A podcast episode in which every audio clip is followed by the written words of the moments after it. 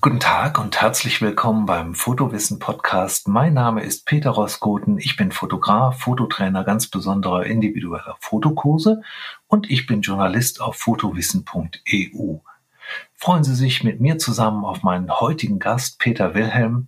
Peter ist selbstständiger Journalist, Experte für Gehörgeräte, er ist äh, Experte für Bestattungen und für das Leben im Allgemeinen und Besonderen. Außerdem ist er mein langjähriger Freund und ein ganz wunderbarer Mensch. Herzlich willkommen, lieber Peter. Hallo Peter, von Peter zu Peter. Ein Grüß Gott aus Heidelberg. Peter, wir sind im Fotowissen-Podcast, aber ich habe vorher ein paar Fragen an dich. Sag mal, wir haben uns durch den Modellbau kennengelernt, Flugmodellbau, richtig? Mhm, richtig. Seit, seit wann kennen wir uns denn eigentlich? Es muss gewesen sein, so Anfang der 90er Jahre, 1992, 93 sowas. Das war die Zeit, in der ich mich also mit Modellbau beschäftigt habe und äh, auch Flugmodelle selbst gebaut habe. Und solche hast du ja im Internet verkauft und so sind wir zusammengekommen. Das war eine schöne Zeit, ja. Also äh, auch heute, auch heute sind wir bestens befreundet, aber damals haben wir noch Zeit gehabt für Flugmodellbau. Das muss man sich vorstellen. Für alle, die das nicht kennen, dafür braucht man besonders viel Zeit, weil man, so wie wir es gemacht haben, zumindest die Flugmodelle erst gebastelt hat und dann zum Fliegen gebracht hat. Bei schönem Wetter war man also nie zu Hause und hatte irgendwie keine Ehe mehr. Kann das sein? Also ich habe das anders gemacht. Ich bin in diesem Verein, in den ich da eingetreten bin, innerhalb kürzester Zeit Vorsitzender geworden. Das war so ein dummer Zufall. Und ich habe dann gleich die Spielregeln auf dem Modellflugsportplatz geändert. Und wir haben dann dort Campingstühle aufgestellt und haben unsere Frauen mitgebracht. Und dann haben die Frauen ihren Klönsnack da treiben können und äh, manche Frau ist auch geflogen, aber die Männer hatten dann ihren Spaß und die Frauen waren nicht alleine zu Hause. Clever. So ist das. Aber Modellbauer sind ja ganz besondere Menschen, die ja sehr viel Zeit bei Dunkelheit verbringen im Keller und ständig irgendwelche Chemikalien einatmen, weil sie Klebstoffe, Lacke und ähnliches verwenden. Und ähm, das sorgt mitunter dafür, habe ich so den Eindruck, dass es da einige sehr merkwürdige Gesellen gibt unter den Hotel. Fliegern. Und äh, das hat mich dann auch, so wie es bei dir ist, auch ein Mangel an Zeit hat mich dann dazu gebracht, diesem Hobby nicht mehr zu frönen. Aber wir kommen bestimmt gleich nochmal dazu. In gewisser Form ist mir ja doch immer noch dabei. Du bist genau wie ich Lebenskünstler und hattest schon unzählige verschiedene Tätigkeiten in deinem Leben. Wie würdest du dich heute beschreiben? Ich bin Publizist. Ich bin, äh, als, als ich in die Schule kam, 1965, 66, äh, sind wir Kinder gefragt worden, was wir denn mal später werden wollen. Und da gab's Kinder, die wollten alle das werden, was ihr Vater vom Beruf ist oder war, weil die nichts anderes kannten. Andere Kinder hatten irgendwelche spinnerischen äh, Kindervorstellungen. Die wollten Bibi Langstrumpf oder König von Takatugaland werden. Und äh, ich habe aber gesagt, ich möchte gern Buchhändler oder Schriftsteller werden oder Reporter. Und dann habe ich erstmal ganz viel Zeit mit anderen Berufen verbracht, wie sich mir das dann 2004 hab ermöglichen können. Und äh, seitdem bin ich also Publizist, schreibe Bücher, habe ganz viele Blogs, in denen ich äh, mich verkünstle. Ich äh, mache auch Podcast, kann man reinhören unter wortbildungsmaßnahme.de. Ja, und äh, ich mache auch noch YouTube-Videos, also ich bin ganz gut beschäftigt. Ich wollte es gerade aufzählen. Für unsere Zuhörerinnen und Zuhörer sage ich ausdrücklich, dass äh, ich auf fotowissen.eu einen Begleitartikel zu diesem Podcast mit Peter Wilhelm veröffentliche, in dem alle Links und Hinweise zu finden sind, die Sie benötigen, um die Werke von Peter Wilhelm zu finden. Denn du hast mehrere Blogs, den dreiweinblog.de, der im Leben mhm. weiterhilft und unter anderem viele Technikprodukte testet. Ja. Dann ist da der Bestatterweblog.de, mhm. der kommt aus deiner Zeit als Bestatter. Mhm. Du hattest, das war auch so ein Umweg, den du gegangen bist, bis du Publizist wurdest. Ich habe mal Maschinenbau studiert, bevor ich in die Fotografie eingestiegen bin und jetzt auch mhm. publiziere. Du hast die Hörgeräte-info.net, denn du bist auch ein Experte für Hörgeräte, weil du auch mhm. selbst ein Hörgerät trägst. Du mhm, hast zwei. Äh. Du hast humorvoll informative Bücher veröffentlicht, die ich äh, auf meiner Bestsellerliste stehen habe. Dann ist da äh, der erwähnte Podcast, die Wortbildungsmaßnahme.de und der YouTube-Kanal Mr. Dreibein. Du hast also wahrscheinlich auch kaum noch Zeit, so wie ich. Du bist leidenschaftlicher Journalist, oder? Ja, ich habe noch einen YouTube-Kanal. Hörgeräte nach Hörmal heißt der. Also wollen wir nichts unterschlagen. Ja, ja, ich bin beschäftigt. Äh, hinzu kommt, dass jetzt die ähm, Corona-Beschränkungen überall fallen mal fürs Erste, denke ich. Und äh, sich jetzt wieder die Veranstalter melden. Das ist also die letzten zwei Jahre überhaupt nicht der Fall gewesen, so dass ich in diesem Jahr auch wieder viel reisen werde, um an auch bei bestimmten Veranstaltungen halt eben als als äh, Vorleser oder als lustiger dicker Onkel eben dabei zu sein. Ja, da untertreibst du natürlich ein bisschen. Du hast ein unglaubliches Know-how und kannst den Menschen ganz viel davon abgeben und da. Ja. Da. Ja, ja, natürlich. Ich bin, äh, ich gehe da nicht ohne Kompetenz hin, aber äh, ich habe jetzt zum Beispiel im Mai zwei Impulsvorträge zum Thema Musik und Hören und äh, das ist eben aus dieser Expertise als Hörgeräteexperte heraus und aber trotzdem bin ich der liebenswürdige dicke Erzählonkel.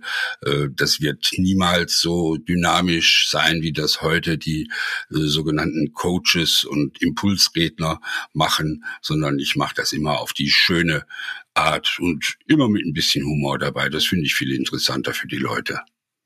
Wir beide, wir können ja über alles trefflich reden, sogar über Politik. Du hattest mich in deinem Podcast Wortbildungsmaßnahme bereits zweimal eingeladen mhm. und hast mich erst auf die Idee gebracht zu Podcasten, also einen Fotografie-Podcast ins Leben zu rufen, der heute Fotowissen Podcast heißt. Fotografierst du denn eigentlich leidenschaftlich und hast Zeit für die Fotografie, Peter? Ich würde es gerne mehr tun. Ich stecke in dem Dilemma, dass ich selbstverständlich im Besitz einer wunderschönen Spiegelreflexkamera bin und auch diverse Objektive mir da zusammengekauft habe. Alles natürlich bei weitem nicht so hochwertig, wie es bei dir als Profifotograf ist, aber für meine Belange tipptopp aber ich habe keine Lust mehr, diesen diesen Fotokoffer, diese Fototasche mit mir rumzuschleppen und mhm. ich habe auch nicht mehr die Muße und die Geduld, um ähm, mich irgendwo hinzusetzen und auf das Erblühen eines Edelweißes zu warten. Ähm, ich bin fast hundertprozentig mit dem iPhone und der iPhone-Kamera unterwegs und ähm, mir gelingen da teilweise ganz spektakuläre Fotos und äh, bin hoch zufrieden damit und bin damit glücklich. Das ist das Medium, also mit dem ich fotografiere, auch gerne filme. Das da kann man ganz tolle cinematische Sachen machen. Ich fotografiere noch viel, aber ich muss sagen, ich komme nicht mehr so viel dazu, künstlerisch äh, was zu machen, also nach besonderen Motiven zu suchen, einfach um ein schönes Bild zu machen, sondern ich habe mehr so mit der Zweck- und Sachfotografie zu tun, also Produkte fotografieren, die ich in meinen Blogs vorstelle. Ich mache im Übrigen auch meine ganzen YouTube-Videos mit dem iPhone und äh, da kann man im Internet auf der äh, bei YouTube mal den Rainer Wolf, Rainer mit AI und Wolf mit einem F, mhm. ähm, sich abonnieren. Das ist ein wunderbarer Mensch. Ähm, eigentlich ist das der Chef von Arktis.de, das wirst du kennen. Die machen so hauptsächlich Apple-Produkte verkaufen, die also mhm. so Zubehör und Zeug. Und der macht da einen ganz, ganz tollen äh, äh YouTube-Kanal und dreht aus Lust und Laune und weil er auch das Geld dafür hat, so richtig cinematische Filme, alles mit dem iPhone. Tolle Sache, also das Ding hat Potenzial und für mich ist es gut genug. Du hattest ja diese Canon APS-C-Kamera, eine D80 oder D90 oder ich hm, weiß nicht, 80. Nicht, hm. D80 hattest du gekauft.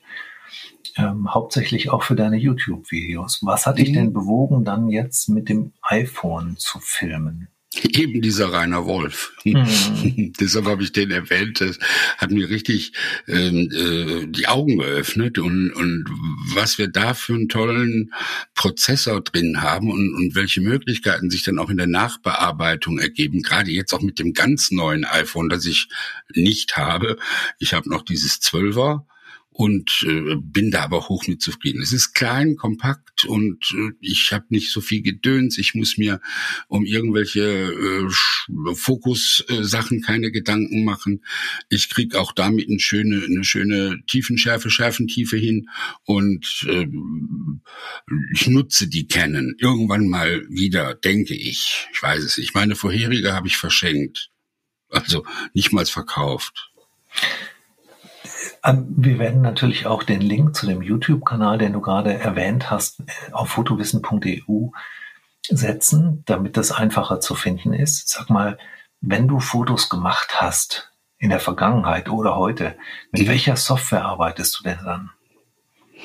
Ich arbeite mit Affinity Photo. Ich habe, ich war lange äh, Anhänger, glühender Anhänger von Photoshop aber diese ganzen Abo-Modelle und, und äh, dieses ganze Zinnober, was Adobe da im Moment macht, das gefällt mir nicht. Ich bin dafür nicht, äh, äh, nicht so ein Power-User, der da das ganze drumherum mit Abo in der Cloud und dem ganzen Zeug benötigt.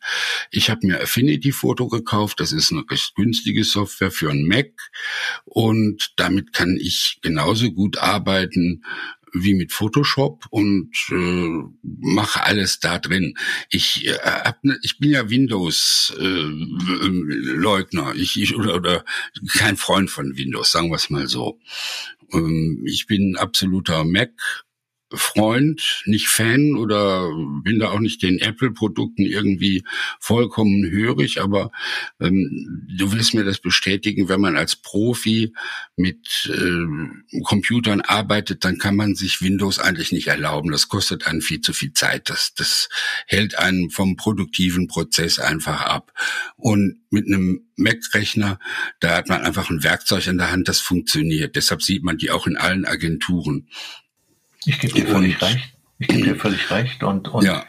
und ähm, spätestens seit dem, ich sag mal was Provokatives, spätestens seit dem M1-Chip, den es jetzt in verschiedenen Varianten gibt. Es mhm. gibt einen M1, es gibt einen M1 Max, es gibt einen M1 Pro, der war dazwischen. Ultra. M1 Pro, M1 Max, M1 Ultra so. im neuen, im neuen Mac Studio. Genau. Und ähm, spätestens seit diesem Prozessor ist der Windows-Rechner Geschichte. Weil, Absolut. Weil, ja. weil es auch, weil es jetzt auch an unserer Stromrechnung abzulesen ist und an unserem CO2-Fußabdruck, dass wir Apple-User sind. Denn die verbrauchen nur noch einen Bruchteil dessen, was ein Intel-Chip verbraucht. Mhm. Und im Grunde müssten jetzt sämtliche Serverfarmen dieser Welt auf den Webseiten, wie die unseren gehostet werden, auf M1-Chips umsteigen, weil es ja ein, ein Wahnsinns Stromersparnis und CO2-Ersparnis bringt. Aber davon abgesehen ist allein das Backup auf Time Machine schon so praktisch, dass wir gar nicht mehr auf den Mac verzichten können. Und ich drehe mich beim Windows-Rechner immer nur um, um ich habe noch einen parallel. Hm. Ich nutze auch einen Windows-Rechner parallel und da drehe ich mich nur um die Software. Also um, ums Backup, um, um die mhm. Software und beim Mac brauche ich mich um nichts mehr zu kümmern. Also ist so. es spart ja. wahnsinnig viel Zeit. Die, die CT, die im Heise Verlag erscheint, die hatte vor, vor etlichen Jahren schon mal ausgerechnet, dass ein Mac viel, viel Geld spart, weil er schlichtweg Zeit spart.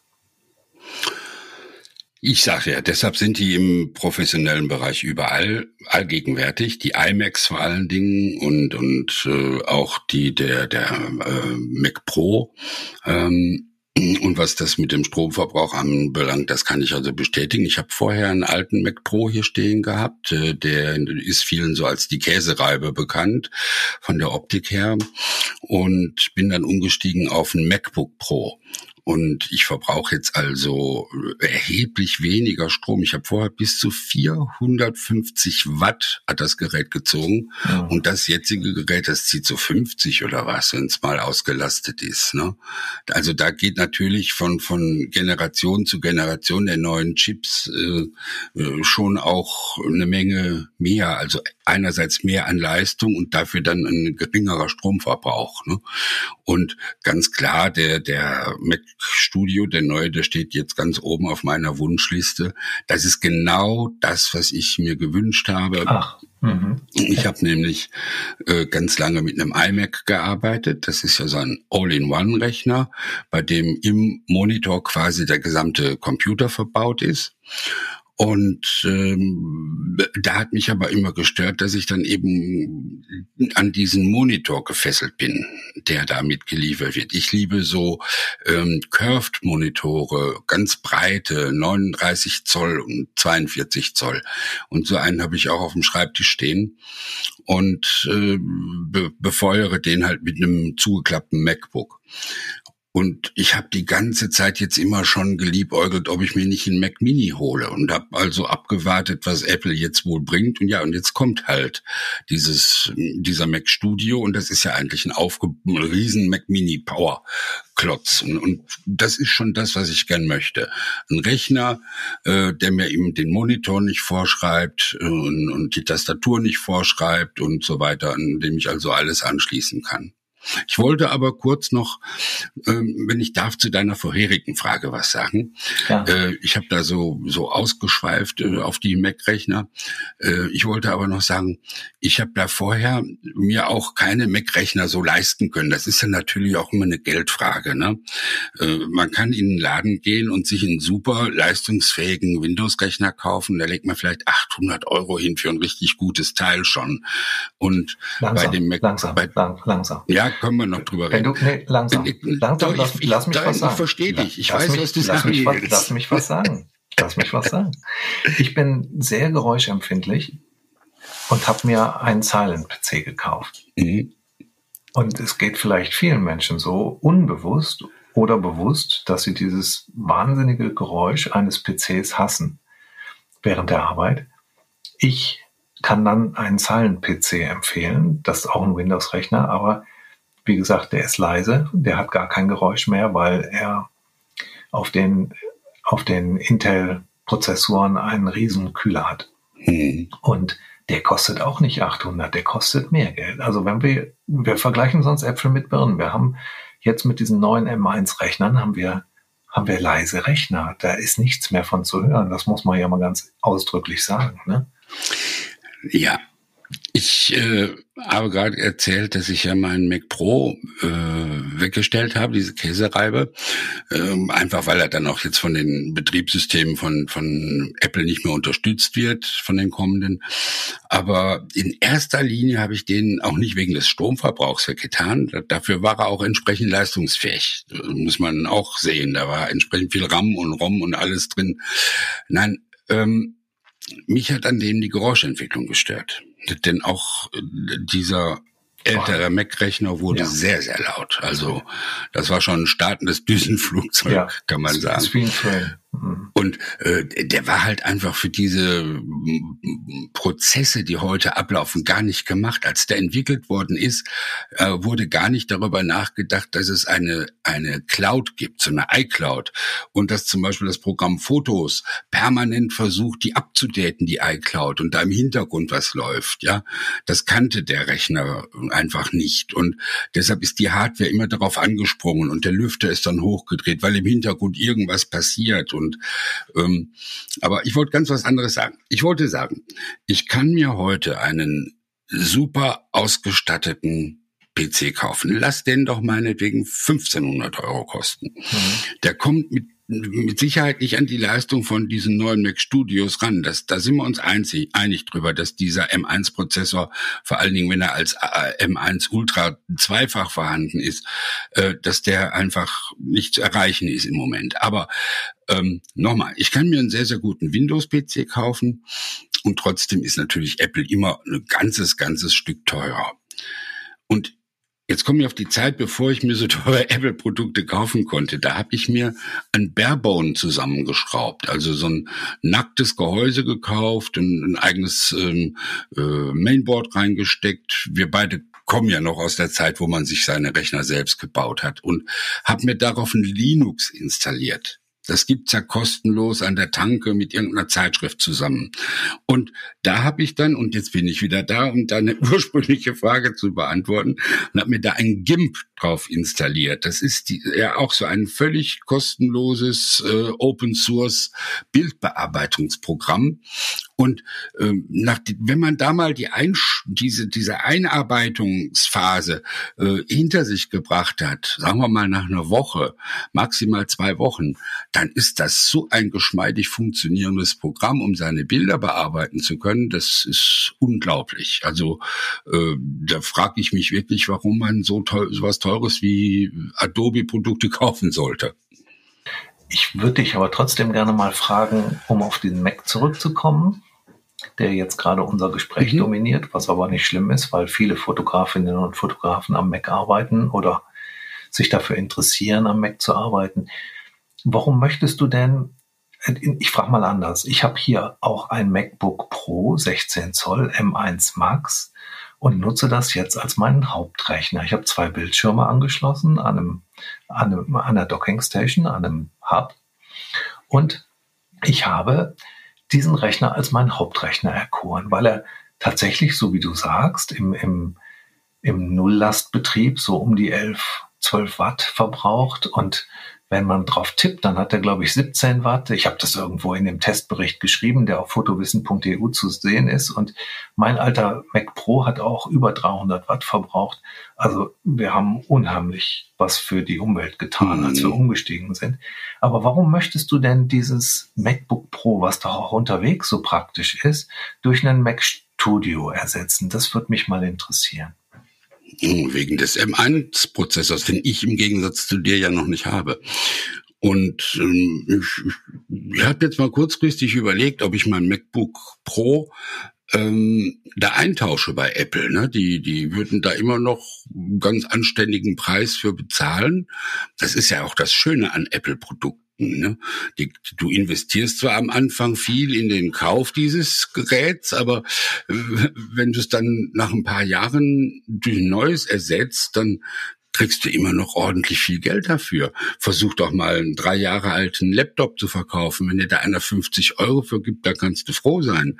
Wenn du aber ein MacBook Pro verkaufen möchtest, der, der zwei oder drei Jahre alt ist, da kriegst du noch, sagen wir mal, ein Drittel vom Kaufpreis. Das ist korrekt, ja. Selbst für einen Mac Pro würdest du heute, also für die Käsereibe, würdest du heute noch Geld bekommen. Und wir müssen ja, ja. auch mal ganz ehrlich dazu sagen, ja.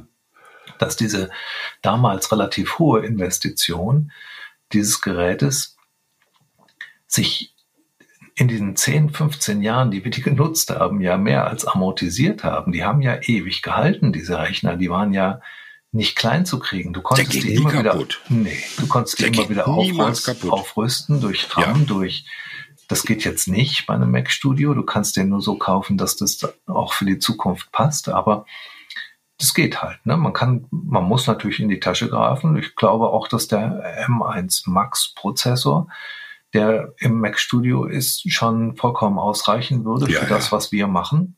Ne?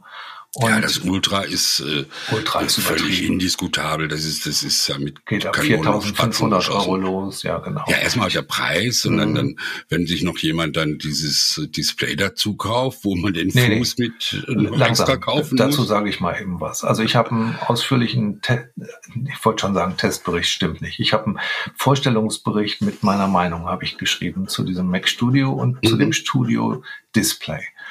Der ist noch nicht so alt. Der ist an diesem Wochenende im Newsletter gewesen, den man mhm, prima abonnieren kann.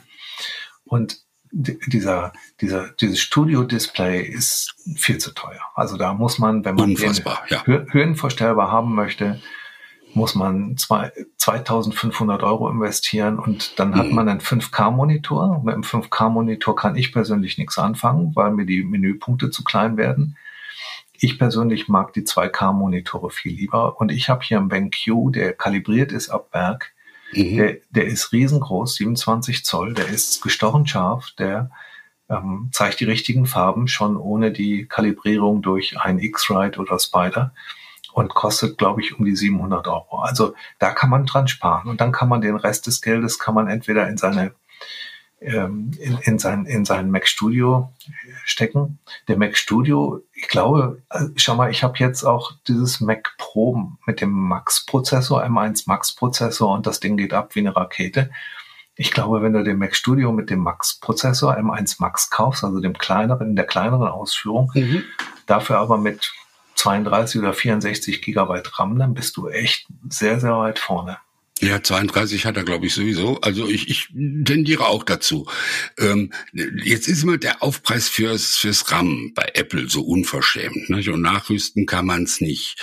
Ich habe gesehen, recht günstig für Apple ist, ist der, die, also der Schritt auf eine größere Festplatte, also statt 512 Giga dann ein Terabyte, das kostet irgendwie so 250 Euro, während ich meine jetzt, ich hm, guck nicht nach, also der RAM-Sprung schon so fast 500 Euro sind, ne, von 32 auf 64. Ne? Ich kann dir nur also, sagen, dass sich das lohnt, kauf das. Ich habe jetzt hier das MacBook Pro und das hat, ich meine, 16 bloß.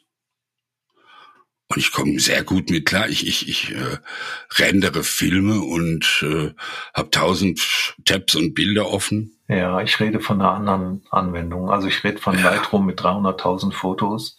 Ja, das habe ich, ich, nicht. Ne? Und parallel Photoshop und parallel noch eine dritte Software. Ja, ja, klar. Dann du kannst du besser. Das. Dann ja. kannst du besser 64 nehmen, genau. So hatte ich auch das MacBook Pro ausgestattet, mhm. den, den Mac Pro ausgestattet. Der hatte 64 Gigabyte äh, mhm. RAM, äh, mehr ging da auch nicht. Und bei dem Modell und, irgendwie, ich glaube, 8 Terabyte Plattenspeicher und natürlich läuft natürlich auch der Rechner dann immer auf, auf Volllast. Das muss ja alles auch irgendwie versorgt werden. Ja, Eine große pustet. Grafikkarte mhm. drin, ne? Und der pustet ganz schön. Ja.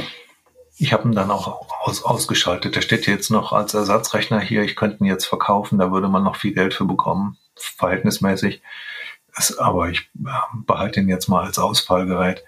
Ich habe noch einen, einen iMac, einen älteren, ich glaube von 2011 oder so, da stehen, der äh, also im, im Gästezimmer und das ist so mein Ausfallgerät und äh, äh wenn mal was ist, den kann ich wieder in Betrieb nehmen und dank Time Machine kann man da ja auch schnell die, da hat man seine Sachen wieder. Genau. Das ist schon eine gute Geschichte. Kommen wir nochmal auf die Fotografie zurück. Dein meist fotografiertes Motiv ist, glaube ich, in Mannheim das Fahr mich doch um. Was hat es denn damit auf sich? Das äh, meist fotografierte Motiv ist meine Tochter und wer die umfährt, der kriegt was an die Löffel. meine Tochter, meine Tochter, und wird natürlich jeder sagen über seine Tochter, ähm, jeder stolze Vater, äh, äh, ist ein, ein hübsches Kind. Aber äh, meine Tochter, die hat sich ausgesprochen äh, positiv entwickelt, was das Aussehen anbetrifft. Und, und äh, ich fotografiere sie so gerne, weil die ist auch unwahrscheinlich fotogen.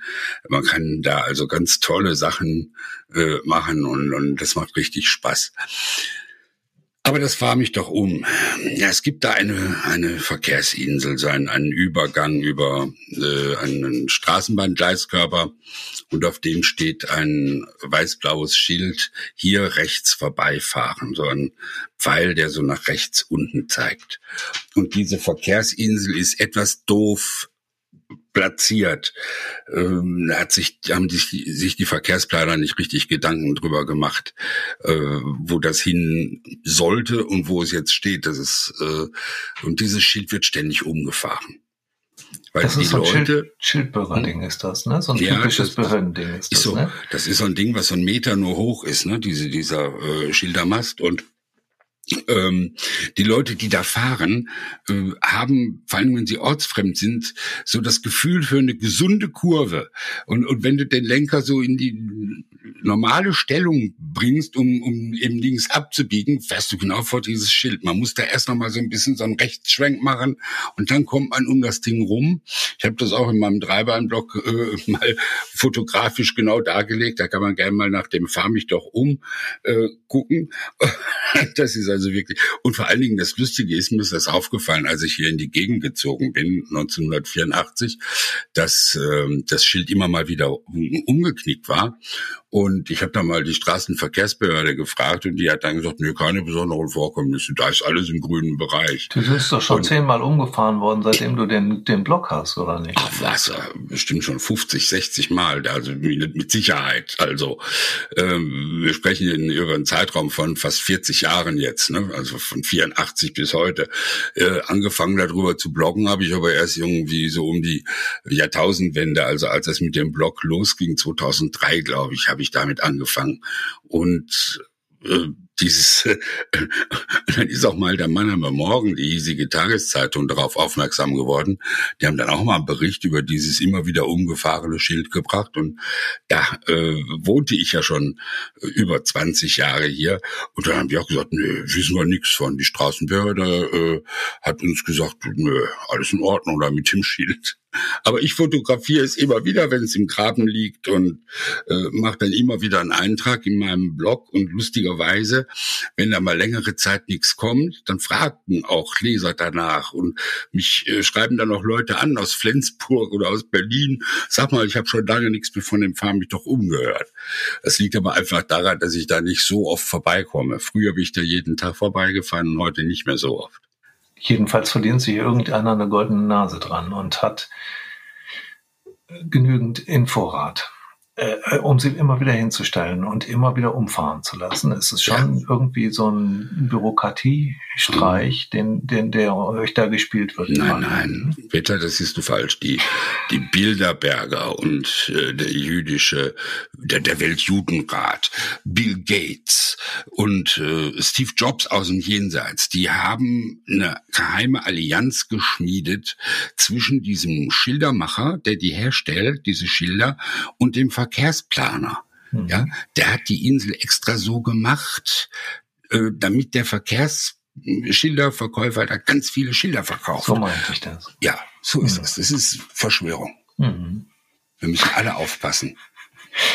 Du bist ja außerdem, und jetzt kommen wir wieder an den Anfang unseres Gespräches zurück. Du bist außerdem der Drohnenpapst in Deutschland, oder? Ach was? Ja, Nein. sicher. Du kennst dich wahnsinnig gut aus. Ich ja, wollte ja, selbst ja. auch mal eine Drohne kaufen. Ich hatte so die Idee, im Gespräch mit meinem Freund Arthur eine Drohne vorneweg fliegen zu lassen, Mikrofone an, am Revier zu haben und äh, uns aufzunehmen beim Gespräch. Und dann habe ich das recherchiert, habe die möglichen Flugräume in meiner Gegend hier in Grefrath geprüft und habe alle Kaufinteressen wieder verworfen, weil es keine Möglichkeit gab, hier irgendwo eine Drohne steigen zu lassen.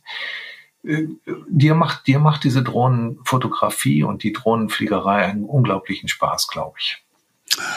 Ja, weißt du, weißt du, Peter, weißt du, ich, ich, äh, ich bin ein Mensch, der nicht schnell, aber dann doch ziemlich Feuer und Flamme ist für irgendwas. Und der sich dann da unheimlich reinkniet und alles darüber liest und erforscht und sich dann auch irgendein technisches Gimmick kauft und dann ist das so voll meins, aber nach einer gewissen Zeit flaut dann die Lust daran auch wieder ab. Davon künden also alle möglichen Sachen, die ich angeschafft habe äh, und, und äh, über die meine Frau fürchterlich schimpft, weil die nur noch rumstehen. Ich muss das einfach mal zugeben. Das gehört so ein bisschen zu meinem Naturell. Aber das ist auch bei der Drohne ein bisschen so. Ich bin natürlich so wie alle äh, Männer über 40 so ein bisschen angefixt von dem Thema Drohnenfliegen und habe mir dann vor ein paar Jahren auch eine gekauft und bin damit rumgeflogen und war sehr überrascht, wie einfach diese Geräte zu fliegen sind. Als Modellflieger bin ich ja da ganz was anderes gewöhnt. Das ist ja relativ anspruchsvoll, so ein Modellflugzeug zu steuern. Aber dank der modernen Mikroelektronik äh, stehen so Sachen heute in der Luft wie angedübelt und man kann eigentlich nichts falsch machen. Und dann habe ich mich da ein bisschen tiefer reingekniet, habe mir dann auch eine, eine etwas bessere Drohne gekauft und muss sagen, äh, das hatte ich ja am Anfang unseres Gesprächs auch schon mal gesagt, so ganz weg bin ich ja nicht von der Modellfliegerei, weil auch das ist ja letztendlich ein Flugmodell. Und äh, lass die, was weiß ich, vielleicht so einmal im Monat steigen noch. Ne? Früher, also als ich damit angefangen habe, war, war ich jeden Tag natürlich damit unterwegs. Und hast gefilmt und fotografiert, ne? Ich habe gefilmt und fotografiert. Ja, das ist ja der, der Hauptzweck so einer Drohne. Ich meine, man kann mit einer Drohne vieles machen. Manche kaufen sich so relativ kleine, die dann ganz, ganz schnell sind und fliegen da so Parcours ab. Da gibt's äh, äh, Wettbewerbe. Das ist ganz beliebt bei den Nachbarn, ist das unheimlich beliebt. Wegen, mhm. de, wegen der Geräuschentwicklung und. Ja, die sind absolut nervig. Deshalb ja. kann man sich auch selbst nicht bei einem Interview damit filmen, weil du hast immer dieses Geräusch ja, mit drauf. Und, und ne? das ist ein Verbrechen an der Natur, an den, an den Tieren. Also das ist unglaublich nervig, ist das. Und wie viel Fliegen da geschreddert werden durch die Propeller. Das ist, ist unglaublich. Und ist, das, ist das so? Was? nehme ich nur ein bisschen hoch. nee, ich meine tatsächlich, diese Geräuschentwicklung ist unglaublich nervig. Ja, ja, die sind schon ziemlich laut, aber man, man darf das ja nicht überall machen. Man soll das also nicht über Menschenmengen machen. Man, man darf nicht über das Grundstück seines Nachbarn fliegen, wenn man keine Genehmigung hat. Man darf nicht in Naturschutzgebieten fliegen. Man darf nicht in der Nähe von Flughäfen fliegen. Man darf nicht bei Nacht fliegen, nicht über Flüsse, nicht über Autobahnen, nicht über Bundesstraßen. Also alles, was so Bundesverkehrswege sind, ist außen vor. Also du hast recht. Wenn man da diese strengen Maßstäbe anlegt, dann darf man oder dann dürfte man eigentlich fast nirgendwo fliegen. Nun wohne ich Gott sei Dank nicht in Holland wie du, sondern hier im schönen Baden-Württemberg. Und wir haben hier sehr viel Platz. Ich finde hier also sehr viele Äcker und Freiflächen, wo man also wunderbar fliegen kann, wo es also keine dieser Einschränkungen gibt. Und da kann man noch wunderbar schöne Sachen machen. Es wird dann schon problematisch, wenn man hm, ich habe von der Gemeinde, nein, ich muss sagen, muss das anders erzählen. Hier neben dem Neckar gab es eine Festwiese, auf der jedes Jahr irgendeine äh, Festivität der eingeborenen Bevölkerung gefeiert wurde. Die haben da so ein Zelt aufgebaut und wie Fisch gegessen und äh, so umtriebige Sachen gemacht, die die Eingeborenen hier also machen. Und ähm, diese Festwiese hat man jetzt weggemacht und dort eine ähm, Fischerkinderstube oder Fischkinderstube gemacht. Das ist so groß wie zwei Fußballfelder, würde ich sagen. Und das, da haben die so einen künstlichen Seitenarm vom Neckar angelegt mit alten Totbäumen und schönen Bänken drumherum und einer kleinen Brücke. Und dort kann man sich dann schön aufhalten und äh, Natur und Tiere und ähnliches beobachten. Und während das ausgebaggert wurde, hat mich der, der Bauträger, der das da gemacht hat, angeschrieben und hat mich gebeten, ob ich nicht mal mit meiner Drohne darüber fliegen könnte, um so den Bau, Baufortschritt zu zeigen. Und äh, ich habe das auch ein paar Mal gemacht, eben in verschiedenen Abständen. Aber letztendlich macht man sich dann da sofort, äh, ich will nicht sagen strafbar, weil das ist ja kein, es wird nicht bestraft, das ist höchstens eine Ordnungswidrigkeit, aber äh, ich fliege ja dann A in der Nähe von einem Naturschutzgebiet, B bin ich da am Neckar, das ist dann auch schon wieder eine Bundeswasserstraße und bin ganz in der Nähe von bewohntem Gebiet und irgendwie Leute sind auch immer da. Also es ist schon schwierig, da einen geeigneten Platz zu finden. Äh, mich hat das alles so sehr abgeschreckt, dass ich die Finger davon gelassen habe. Mich hat das technisch auch interessiert. Wir sind ja so, wir sind beide Technikfreaks, ne? Wir stürzen uns auf neue Dinge und, und probieren die aus. Und das ist so in unserem Naturell. Wir mögen das gerne, gerne ausprobieren und adaptieren und mhm. wollen gerne Bescheid wissen über diese Technik. Und die Drohne hat mich immer fasziniert, aber mhm. äh, nur so lange, bis ich die Recherche über die Flugmöglichkeiten, die Flugräume getätigt hatte. Und dann habe ich alles wieder dran gegeben. Ich, äh, mir fällt da eins ein, bevor ich mir überhaupt, bevor ich da überhaupt Geld ausgegeben habe für, also richtiges Geld jetzt, habe ich mir ähm, eine Drohne gekauft, die so, ich weiß es nicht so, so 80 Euro bloß gekostet hat. Habe ich mich beraten lassen von einem Verkäufer bei Konrad, der hat gesagt, die haben wir aber nicht, da müssen Sie da und da hingehen. Und hat mir die gekauft von Hubsan, so heißt die Firma. Und das ist eine wunderschöne kleine Drohne gewesen, die vor allen Dingen schon GPS hat, die also auch die Höhe halten kann und sowas. Und die Bildqualität, die ist unterirdisch. Da braucht man nichts Besonderes erwarten. Das ist so, wie die Handys vor zehn Jahren waren. Aber da kann man dann schon mal so das ausprobieren. Wie fliegt sich so ein Ding und wie funktioniert das überhaupt? Ne? Und das macht einen Heidenspaß. Das hast du äh, in einer kleinen Tasche auf dem Rücksitz liegen. Und wenn du mal irgendwo bist, äh, lässt du das Ding aufsteigen. Alleine schon, weil du das von so hoch oben fotografierst, macht das Bild Spaß, auch wenn es von der Qualität halt nicht so super toll ist. Und damit habe ich dann mir selbst die Entscheidung halt leichter gemacht, da mal doch dann 1000 Euro irgendwie auszugeben für eine bessere Drohne. Hast du deine Fotos, die du schön findest, auch an der Wand hängen? Ja, ich äh, schicke die, äh, ich bearbeite die und schicke die dann an äh, so einen Bilderdienst im Internet. Da gibt's ja verschiedene und lass dann da so gerahmte Sachen von machen und habe da so wunderschöne Blockrahmen, die lasse ich aber gleich da reinmachen.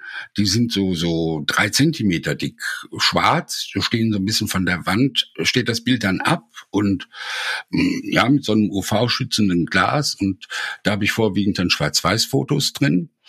Und ähm, ich mache auch auch Fotobücher vorwiegend so als Geschenk für die äh, Opas und Omas und äh, schon doch, ja, ja. Ich habe hier im Übrigen mir, ich sitze dem gerade so gegenüber, so eine Lichtinstallation an die Wand gemacht. Das ist so von Nanoleaf, diese, diese Canvas äh, Leuchtkacheln sind das. Und die steckt man so aneinander und macht die an die Wand und dann kann man da äh, abends sich entweder ein helles Licht machen oder man kann die auch so langsam die Farbe wechseln lassen. Das gibt ein unheimlich schönes Ambiente. Und ich habe mir die aber nicht so, wie der Hersteller sich das vorstellt, Stück an Stück geklebt wie eine Kachelwand, sondern ich habe zwischendrin immer Lücken gelassen. Und das sind so 15 mal 15 Zentimeter große Quadrate, die frei geblieben sind. Und die habe ich alle mit Fotos gefüllt, die ich selber gemacht habe natürlich. Schöne Idee. Mhm. Hast du ein Vorbild in der Fotografie? Soll ich jetzt Ansel Adams oder sowas sagen? Nein, ich sage Werner Köntop. Das ist mein Onkel. Und der Onkel Werner war ein begnadeter Fotograf und äh, hat sein äh, Brot mit ganz was anderem verdient, aber die gesamte Freizeit der Fotografie geopfert. Und äh, durch ihn habe ich überhaupt erst verstanden, was Fotografie eigentlich ist. Und ein Vorbild ist es nicht, aber jemand, der mich der Fotografie näher gebracht hat, ähm, Tante Engelke. Die Frau Engelke war eine Nachbarin meiner Eltern und meine Eltern sind aber dann aus dieser Nachbarschaft weggezogen und ab und zu sind wir diese Nachbarin, die Frau Engelke, die ich als kleiner Junge Tante Engelke genannt habe, besuchen gegangen. Die ähm, Frau Engelke, die ist früh verwitwet gewesen und war ein Fan der Firma Fotopost und die ging immer zu Fotopost und kaufte sich diese neuesten Plastik-Kompaktkameras, ähm, die Post so verkaufte. Und ähm, die hat immer davon zwei gekauft und eine mir geschenkt. Und so hatte ich schon, sogar schon als kleines Kind immer eine schöne Kamera. Ach, wie schön. Also ja. die, die beiden haben dich an die Fotografie herangeführt. Mhm, mh. Schön. Sag mal, auch die nächste Frage gehört zu so einer Stammfrage, die ich vielen, vielen Gästen meiner Podcaste stelle. So auch dir. Möchtest du unseren Zuhörerinnen und Zuhörern noch ein Buch empfehlen, welches du fotografisch schätzt, welches du gerne liest, gelesen hast, welches in deinem Erinnerungsvermögen herauszukramen ist? Ja, wenn ich jetzt wüsste, wie das heißt. Ich habe mir neulich eins gekauft, das liegt aber jetzt eine Etage tiefer. Ähm, da geht es ums Ruhrgebiet, um die ähm, Industrielandschaften, wie sie früher waren und wie das Ruhrgebiet heute aussieht. Das ist ein ganz faszinierender Wandel, der da vonstatten gegangen ist. Ich komme ja aus Essen Und also ohne H am Anfang. Also ursprünglich und, warst du nicht in Hessen, sondern in Essen. ja, ich bin also von Nordrhein-Westfalen, von Essen, hier in die Nähe von Heidelberg in Baden-Württemberg gezogen. Das ist doch in und, Hessen. Erzähl ja, ja. Du hast da einen, einen, einen, einen kleinen Verfolgungswahn mit deinem Hessen. ich sage immer, du bist in Holland und du sagst immer, ich bin in Hessen. Stimmt beides nicht, macht aber Spaß. Du schickst mir mal den Titel und wir, wir, wir schreiben das auf die Fotowissen, in den mhm. Fotowissen-Beitrag rein, welches, welches Buch der Peter Wilhelm uns allen empfiehlt. Das war eine ganz spannende Sache. Mhm. Hast du ähm, abschließend noch eine Empfehlung für diejenigen, die in der Fotografie gerade einsteigen, die noch neu sind oder die immer wieder neu sind, weil sie vielleicht ausschließlich im Urlaub fotografieren und immer wieder, immer wieder die Fotografie für sich entdecken mhm. und schätzen. Hast du da noch einen Tipp? Ich habe zwei ganz wichtige Tipps. Der erste Tipp ist immer dabei und der zweite Tipp ist trau dich. Immer dabei heißt, man sollte immer eine Kamera dabei haben. Hat man ja heutzutage meistens in Form seines äh, Smartphones. Aber es lohnt sich auch immer noch eine bessere Kamera im Auto mit dabei zu haben, weil unverhofft kommt oft oder oft kommt unverhofft wie auch immer. Das heißt, das dollste Motiv, das siehst du und dann hast du keine Kamera dabei. Ja, mir ist das so in Erinnerung. Ähm, ich war in Mecklenburg-Vorpommern unterwegs und es war ein ganz nebliger Morgen. Und dort in, in Vogtlenburg-Meerpommern, da stehen ja ganz viele von diesen ähm, Windrädern rum. Und dieser Nebel hat dafür gesorgt, dass man nur oben die Spitzen äh, dieser, also nur die Mühlen, diese, diese Windflügel sehen konnte. Und die ganzen Füße unten waren durch den Nebel so abgeschnitten. Und das sah aus, als wenn diese Windräder in der Luft schweben würden. Das war ein ganz tolles Motiv. Das war auch noch von der Sonne so eindrucksvoll. Und ich hatte nichts dabei. Kein Handy, kein Fotoapparat, gar nichts.